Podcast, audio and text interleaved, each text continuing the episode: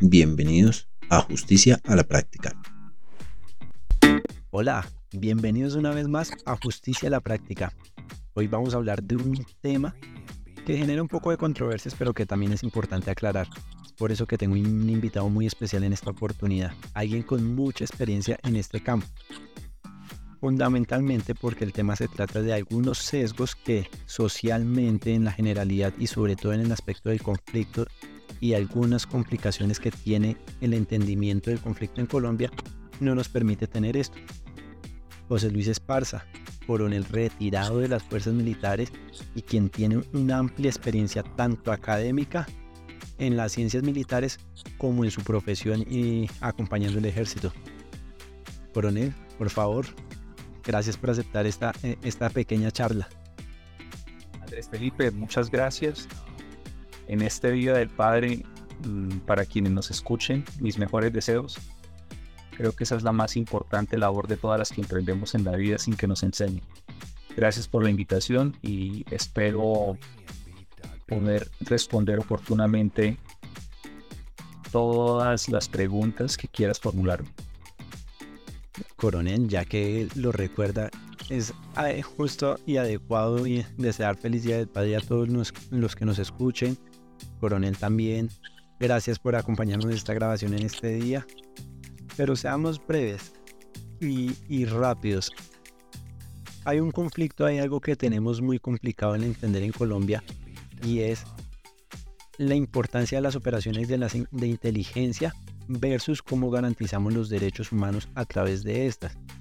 Tenemos incluso un caso muy reciente de, algunos sucesos muy recientes que podemos ver este, este choque, de que a veces argumentan o excusan algunas operaciones de inteligencia o actividades de inteligencia, pero vulneran los derechos. Es por eso que bajo su amplia experiencia podríamos charlar también un poquito de esto. Pero brevemente, ¿qué es la inteligencia militar y cuál es la función principal? lo primero que hay que entender es el contexto de los conflictos hoy en día hay una transición que diferentes autores plantean eh, en el fin de la Guerra Fría o inclusive el periodo, el periodo de, la posguerra, donde pues tenemos la Declaración de los Derechos Humanos. Eh, las guerras ya no son como antes, estas guerras son, hoy en día la expresión ha tenido diferentes contextos, irregulares, de baja intensidad, híbridas, eh, asimétricas. Esto surge a través de la concepción de Mao. Mao es uno de los grandes genios desde el punto de vista filosófico que le da un giro a la guerra y concibe cómo luchar contra fuerzas poderosas a través de unos mecanismos que, son las guerras irregulares y diseña un concepto que se llama la guerra popular prolongada donde no hay frente. Es una guerra sin frente. Y es una guerra que se combina no solo en las acciones armadas, sino lleva otros conceptos y él entiende cómo los problemas de derechos humanos facilitan también el desarrollo de esta concepción porque eh, realmente es brillante y la vivimos hoy en día, algunos le llaman cuarta generación también, hoy en día con la implicación de la revolución de los asuntos militares, le llaman quinta generación, pero yo creo, yo prefiero quedarme en la cuarta generación que plantea Mao, que se exporta al mundo y empieza en medio de la Guerra Fría eh, en esas guerras de liberación africanas aquí en, en muchas regiones, e implica que la inteligencia es el elemento más importante, es el elemento mm, en el que realmente una nación que eh, esté llevando un conflicto de estos requiere los procesos de inteligencia, que obviamente por ser el Estado y en la protección de los derechos humanos, en esto quiero referirme que pues como estudiosos ustedes del derecho, pues obviamente cualquier práctica eh, que esté más allá de los viejos conceptos y los parámetros para un Estado, él está combatiendo y bien maniatado, eh, por obvias razones, porque el respeto de, del concepto de la democracia liberal es lo más importante que tiene que darse en ese concepto. Entonces es, es, muy entendible que el Estado no pueda aplicar los mismos métodos que si hacen ellos. Pero la labor se dificulta y por tanto la inteligencia y la contrainteligencia son dos elementos claves. son supremamente claves en, en, este tipo de conflictos y obviamente los estados democráticos tienen que respetarlos, no como los totalitarios, que pues sus sistemas de inteligencia aplican conceptos como la tortura, siendo este un mecanismo eh, engañoso porque las personas en el miedo no van a contar cosas. Entonces se necesita que sea altamente sofisticada y se combine con la inteligencia judicial, con la investigación judicial. El país adolece muchas veces de un mecanismo más importante. Yo hoy en día digo que yo invertiría mucho más en inteligencia y en la conjunción con la policía judicial y con los organismos de derechos humanos, Procuraduría, Defensoría, Personerías, para garantizar estos derechos, pero realmente es la forma más eficaz de combatir la criminalidad que se planteó en esta irregularidad de las formas que hoy vemos con temas transnacionales y demás. Esta respuesta es amplia, larga, pero creo que da un contexto importante. Un espacio brinda la plataforma de Síguenos en todas nuestras redes sociales o puedes comunicarte al 316-488-1034. Y demasiado importante porque en muchas oportunidades nos planteamos o nos cuestionamos que las operaciones de inteligencia son simplemente con fines eh, militares, con fines de resultados militares y no necesariamente con fines de resultados judiciales para eventualmente, eh, que incluso anoche me lo, me lo indicaba el coronel, generar indicios, por lo tanto generar potenciales pruebas de la comisión de algún delito o potenciales comisiones de eh, delitos que, que, son constantes. Es por eso incluso que también nos preguntamos cuáles son los retos. El coronel llegaba y nos indicaba que en algunos estados se utilizaban algunas prácticas que van en contravía de los derechos humanos como lo son la tortura. Tenemos algunas prácticas que pueden llamar la atención o que nos pueden dar eh, también cuestionamiento de esto desde la visión jurídica, como son las llamadas chuzadas ilegales cómo podemos seguir limitando esto y, qué prácticas incluso pueden llegarse eh, para poder hacer este, eh, no, no, diría que hacer este tipo de prácticas, sino poder obtener las investigaciones que se necesitan. Mira, hay un concepto importante en este tipo de conflictos y yo, alguna gente decía que era una frase del dramaturgo Esquilo, pero no, es una frase de un escritor norteamericano. La primera víctima en la guerra es la verdad. Cuando uno a los 50 años ha vivido tanto y ha pasado por esa pasión de la juventud que, lo lleva a uno a pensar que el mundo debe ser perfecto, eh, encuentra esta serie de complicaciones en las cuales la garantía de los derechos humanos que debe prevalecer sobre cualquier aspecto eh, es muy importante, pero estos parámetros, claro que, en el ejercicio de tratar de, de llegar genera complicaciones. Recordemos los interrogatorios de Guantánamo de, los prisioneros que llevaron allí y el escándalo que esto determinó que le hizo más daño a los éxitos que se habían dado en el efecto de la democracia. Nosotros creamos un cerco mismo propio que tenemos que respetar, ¿sí? La historia en su contexto. El mundo estas prácticas antes las veía normales, ¿sí? porque el contexto, la historia, cada una cosa, pero el mundo hoy en día en las concepciones humanistas es, diferente.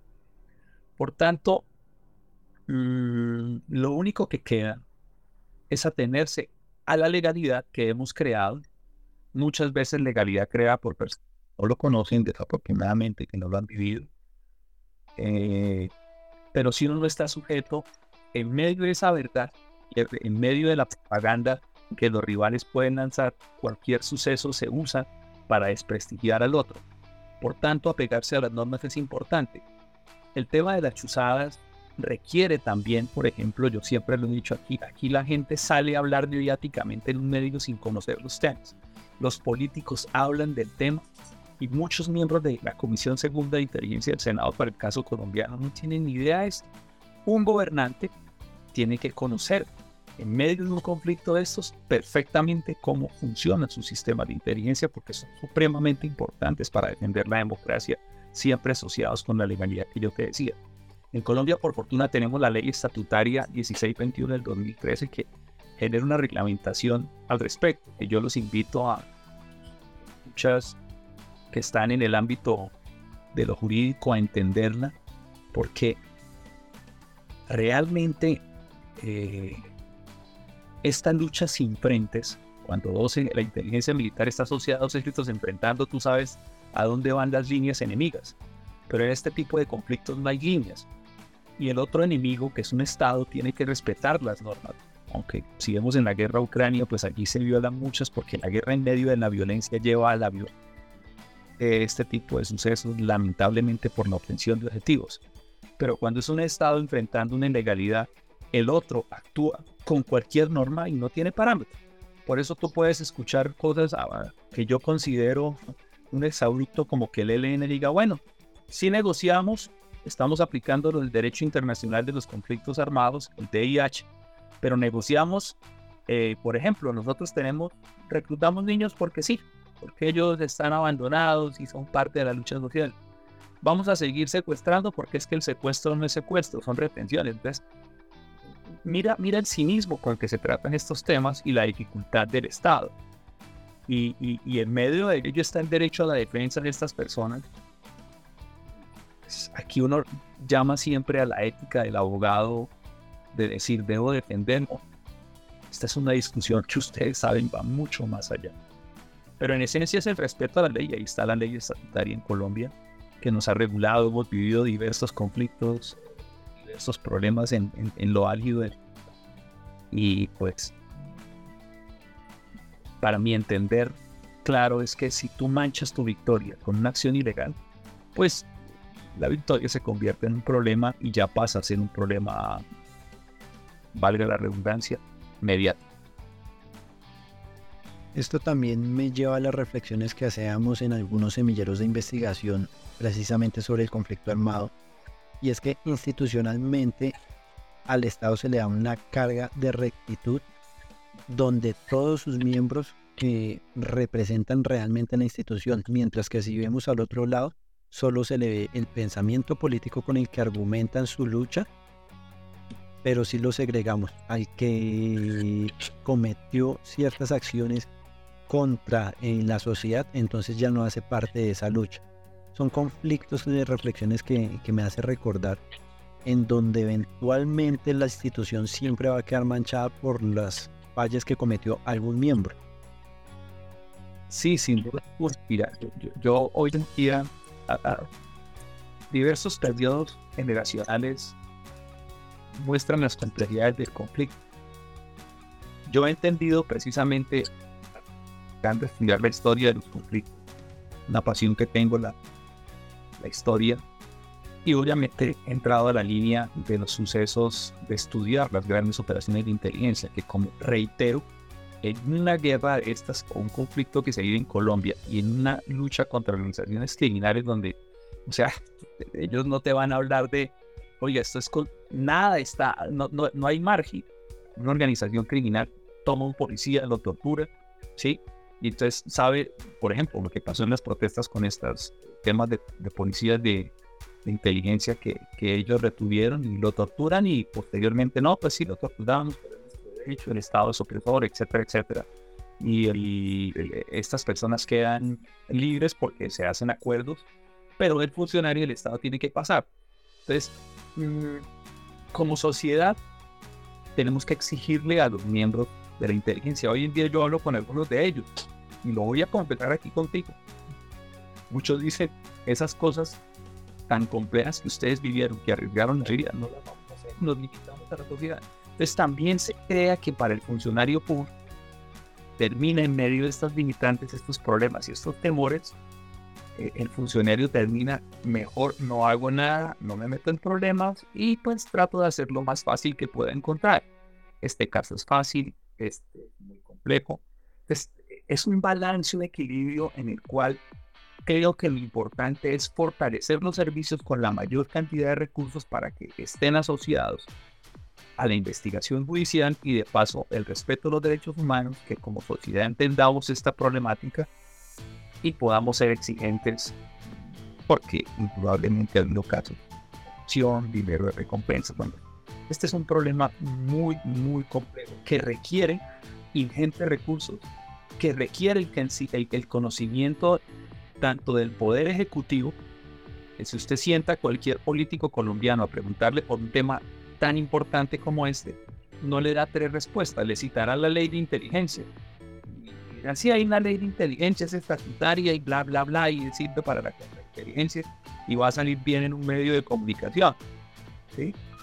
Pero la profundidad de estos sucesos, de, de, perdón, de, de, estas tareas, requiere que el poder legislativo, policial eh, y el ejecutivo entiendan propiamente que se requiere la inteligencia y con los controles debidos, pero eso requiere recursos y la mayor cantidad de tecnología posible. Acá entonces ya podemos comenzar a hablar, reflexionando todo esto, la importancia de la inteligencia. Mostremos resultados. Entre su experiencia, ¿qué podemos tener de ejemplos de cómo la inteligencia ha logrado levantar indicios de, de delitos en medio del conflicto e incluso ha ayudado a buscar garantizar la protección de derechos humanos previniendo que se cometan también eh, algunos delitos de lesa humanidad como suelen suceder en, el conflicto armado? Buena pregunta. La, inteligencia ha logrado contrarrestar, y, y, esa es una dichotomía compleja. Cuando ocurre el atentado, el país se viene encima contra los servicios de seguridad del Estado. Pero cuando no evitan, no lo, no lo, no lo aplaude. Evitó que estallara una bomba en el centro comercial. Ya, o sea, bueno, fantástico. Era, era, era el deber ser, ¿sí? Esto es muy complejo porque eh, esto me recuerda una frase de Napoleón que la victoria tiene 100 padres y la derrota es huérfana. Cuando hay victorias, bien, cuando hay derrotas, sí, pero en el sentido contrario de lo que significa lo mediático de una derrota, un suceso, las acusaciones que vienen y van y la ligereza del criticar. En la fila de los que critican hay muchos, de los que hacen pocos, eh, perdón, de los que proponen pocos y de los que hacen nada. Pues estas limitaciones conllevan a, a determinar que eh, muchísimas situaciones, yo he pasado por innumerables éxitos que nunca se vieron, ¿sí? Que, que creo que lo más hermoso de ellos es, es, el, el, rescate de personas en operaciones. Esto, esto, e, esto realmente como factor también de la defensa de los derechos humanos es supremamente importante. Eh, y bueno, hay un sinnúmero de, de sucesos como digo, en un estado de estos, el sistema de inteligencia es supremamente importante para la prevención, para apoyar las tareas de investigación de la policía judicial y de los fiscales, de los jueces. Eh, por tanto, en democracia se requiere, insisto, el fortalecimiento y la combinación de la inteligencia como tal, no militar, policial y a su vez de eh, la inteligencia judicial un espacio que brinda la plataforma de servicios.com.com. Síguenos en todas nuestras redes sociales o puedes comunicarte al 316-488-1034. Y acá hay también una problemática y es que cuando con operaciones de inteligencia se evita la comisión de ciertos delitos, pues en algunos de esos casos no nace como tal algunos delitos que, son, que tienen una sanción eh, de mayor reproche. Es decir, en el caso del ejemplo que se pone se evitó una bomba como no explotó la bomba, como no hay muertos, no nace como tal el delito o no, o no, se, no se causó el delito es más reprochable. Podemos estar hablando de terrorismo, pero tendría que seguir y continuar otra gran actividad en este proceso. Acá es donde aplaudimos y le damos un agradecimiento a los miembros de las fuerzas militares, a todos los miembros de, de inteligencia que ayudan a evitar estas acciones. Y de paso hago una confesión. Yo que fui criado por, eh, por familias del ejército, estuve constantemente eh, con ciertas influencias de lo que es la vida militar. No llego a conocer tampoco a profundidad la, la complejidad del delito y las vivencias que se tiene que pasar con los miembros del, ejército, sacrificando muchas también eh, cosas de lo que sería su vida personal, alejándose como tal de permanecer y pasar tiempo con su familia. Entonces también es un agradecimiento eh, personal, también como hijo de, militares, eh, todo este sacrificio que hacen por un país eh, en general. Coronel, entre las reflexiones finales, antes de, entrar a las reflexiones finales, de hecho, como lo habrán notado muchos de nuestros oyentes, tiene un conocimiento de geopolítica muy grande. Acá también quisiera aprovechar para hacer una invitación a un proyecto personal que está liderando. ¿Podemos hablar un ratico de este proyecto? Claro que sí. Bueno, el trasegar de mi vida soldado, hago un pequeño resumen, pues siempre en el área de inteligencia del ejército. La inteligencia es un soldado diferente porque tienes que estar en, el desarrollo del ambiente de manejar cosas en la civilidad, no eres el soldado tradicional, Tienes que vivir la civilidad y pues tienes que estudiar. Yo he tenido la oportunidad, gracias al ejército, de, estar en el exterior formándome en Francia, en Estados Unidos. Eh, finalmente terminé mi carrera como diplomático ante la OTAN, diplomático militar, en Veracruz para general. Salí por diversas circunstancias un poco antes de ascender a brigadier general. Y pues entré a un camino político. Mi candidato vicepresidencial de, del Partido Verde Oxígeno. La candidata fue Ingrid Betancourt. Más un asunto de demostrarme de honor por, por una circunstancia que pasó. Y esto pues te va sacando un poco de, de, de, la vida militar. Estoy recurriendo al derecho por, digámoslo así, una circunstancia que pasó respecto a mi carrera. Que para ustedes que son jóvenes es importante entender que las complicaciones de llegar arriba generan polémicas, montajes, chantajes, una cantidad de cosas de lo que implica el poder. Pero este proyecto en síntesis se centra en una publicación en la web que se llama Geodesy quiere usar un lenguaje muy informal. En Europa y Estados Unidos hay muchos, muchas webs de estas, aquí casi no los hay en América Latina. Es una invitación precisamente a eso, a que conozcamos qué es, qué son las fuerzas militares qué, y, la Policía Nacional, o qué es la defensa en Colombia, un tema tan, tan importante en medio del histórico de tantos conflictos.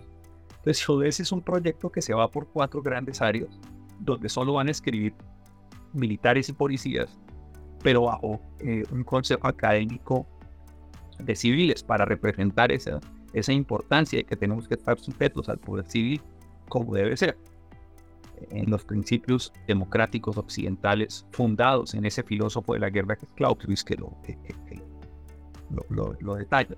Pero esto en un lenguaje muy fácil de forma que la gente pueda entender, que haya entusiastas de todo. Entonces esas cuatro grandes son geopolítica de los conflictos, en que se dividen en, en prácticamente el mundo en, cinco regiones, estoy hablando de Norteamérica, América Latina, Europa y Eurasia, porque Rusia está conectado a la historia de Europa, eh, el Magreb y el Medio Oriente por esa concepción eh, de lo que fue el Islam y lo que sigue representando. Eh, también implica ahí Asia Central. Lo otro es el África subsahariana. ¿sí? Voy a otra lista para ello. Y la otra región, pues es el lejano lejano oriente y Oceanía, donde tenemos un foco también importante de conflictos. Estos analistas van a dar noticias muy ligeras, o noticias no, reflexiones muy ligeras, artículos, pero de muy fácil aceptación para, para las personas, porque a veces nuestras publicaciones militares a la escuela de guerra, cosas de estas, pues son un poco complejas de entender, es un lenguaje muy fácil. La otra área es el área de defensa, conflictos donde se va a establecer qué es la estrategia, eh, la consecución, perdón, la concepción de los dominios de la confrontación que nacen en la tierra, luego van a lo naval, luego aparece el poder aéreo, luego aparece el poder espacial, luego el cibernético, en el que estamos hoy en día, algunos conceptos de economía de la defensa e infraestructura de una forma fácil, donde a un escritor militar formado académicamente, a los militares nos acusan de que no somos académicos, que no estudiamos, y, a veces nos llevamos sorpresas cuando comparamos nuestra hoja de vida a personas que están en política y que realmente han salido a punta de populismo. Entonces esto también fue un reto que encontré en esa campaña vicepresidencial. Luego vienen los temas de seguridad, eh, donde está la seguridad ciudadana, está la ciberseguridad, eh, está mm, las, políticas públicas eh, para la seguridad, eh, la criminalidad organizada, el concepto de, hay un oficial que va a escribir que va a escribir sobre el concepto de la política criminal y policía judicial, que creo que es una cosa importantísima para Colombia, para llegar a feliz término las investigaciones, no sea solo el tema preventivo. Y otra área que es de factores conexos que se va a historia militar, memoria histórica, derechos humanos, eh, historias de la fuerza pública, en donde escribe, por ejemplo, un soldado, las vivencias de los soldados, otro que escribe mujeres en la fuerza pública. Es un proyecto para que se muestre quiénes son los militares. Ayer este, este señor de profesor universitario, creo que es, eh, es bastante polémico, que sale unas declaraciones que es de Antioquia, perdóname, me ayudas. Tobón, Gilberto Tobón, decía los militares salen a la calle y no sirven para nada. En una declaración que hizo ante algún medio como por captar atención, porque realmente uno analiza que lo hace. Esta es una forma de mostrar a la sociedad que el militar no es el estereotipo de lo que se dijo de un lenguaje, ¿dónde están? y qué quieren? y qué ordenan? Como muchas veces no. No, no, no. Tal, sino y la guerra que ha, el campo ha, llevado los avances en otros sentidos. La guerra no es buena, pero la guerra ha producido avances en la medicina, en muchos campos. Requiere una preparación absoluta, un compromiso absoluto. Y aquí hay personas muy bien formadas, con planes de estudio que salieron al exterior.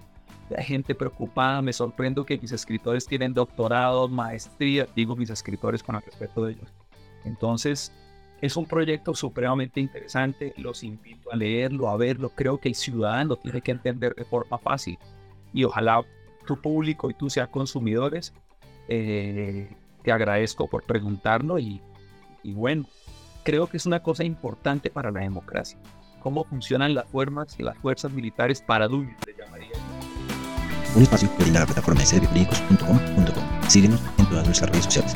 O puedes al 316 488 1034.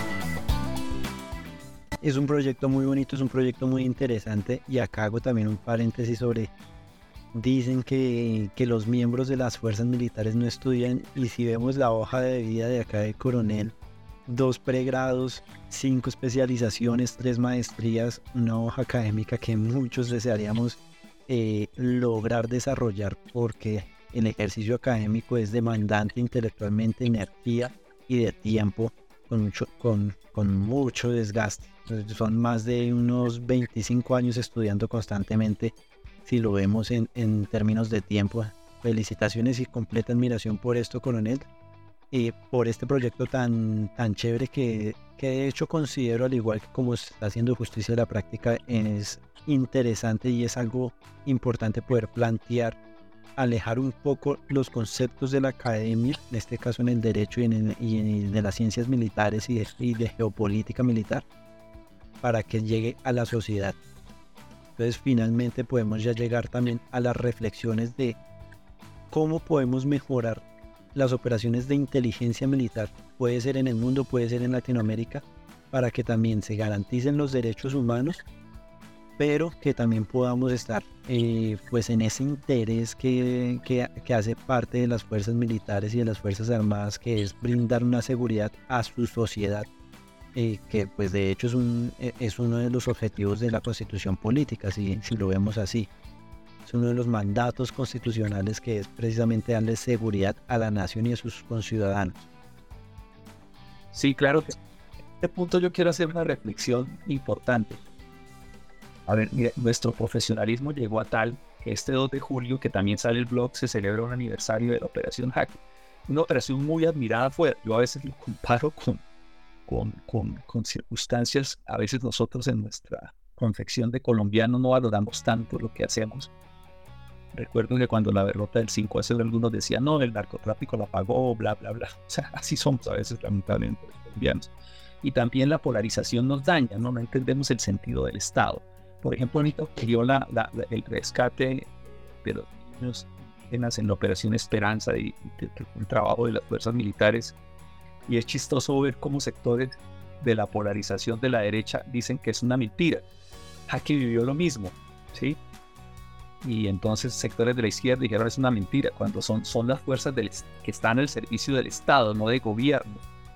Eh, yo, por circunstancias de, de, lo mediático, pues se supo que había liderado ese equipo en tierra, sabes, y este es el quinceavo aniversario.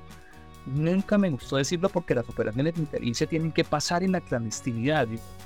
Es un concepto importante porque contar cómo se hizo daña otros trabajos, permite que un delincuente avesado lea cómo fue y que no me la hagan a mí. Eso es típico. Ya hay un relato que de, cuando se eh, en, los 90 se hizo la Operación Colombia y se llegó allá con información de inteligencia a la casa, a Casa Verde, donde, era, donde residía Marulanda Vélez, tiro fijo.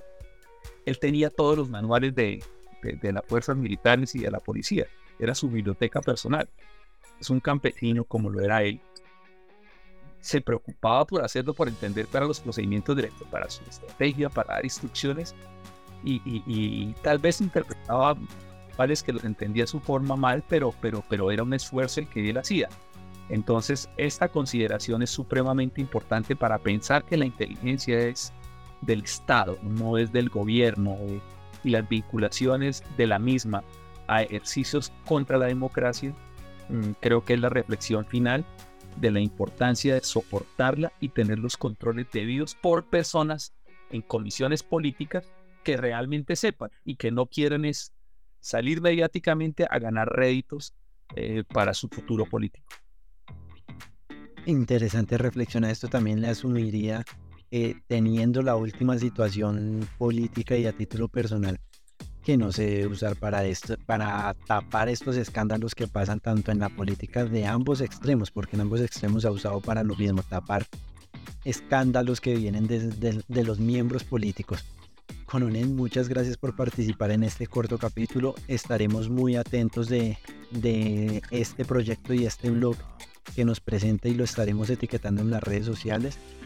Y esperemos a nuestros oyentes que tengamos un poquito la importancia de cómo eh, ciertas operaciones militares dentro de lo complicado que es el conflicto tienen miembros que están comprometidos a garantizar también eh, pues los principios constitucionales y los principios del derecho internacional humanitario y los derechos humanos, que es algo que de hecho también se desarrolló en medio de los conflictos y gracias a otros conflictos que se vienen hablando filosóficamente de estas concepciones. Total, es el deber de los soldados y policías en democracia, de los soldados, los policías, los infantes, en todos los miembros de la fuerza e indudablemente de otros organismos del Estado como la Dirección Nacional de Inteligencia que debe prevalecer. En sí, para ellos, eh, eh, democracia y principios. Así algunos digan, son muy difíciles el desarrollar operaciones, pero es la democracia y la democracia es nuestro soporte. Muchas gracias.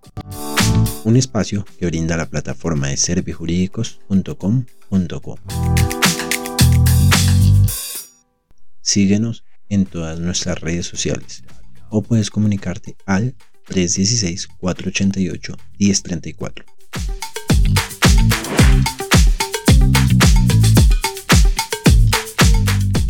No olvides compartir nuestro contenido, así podrá llegar a muchos más oyentes.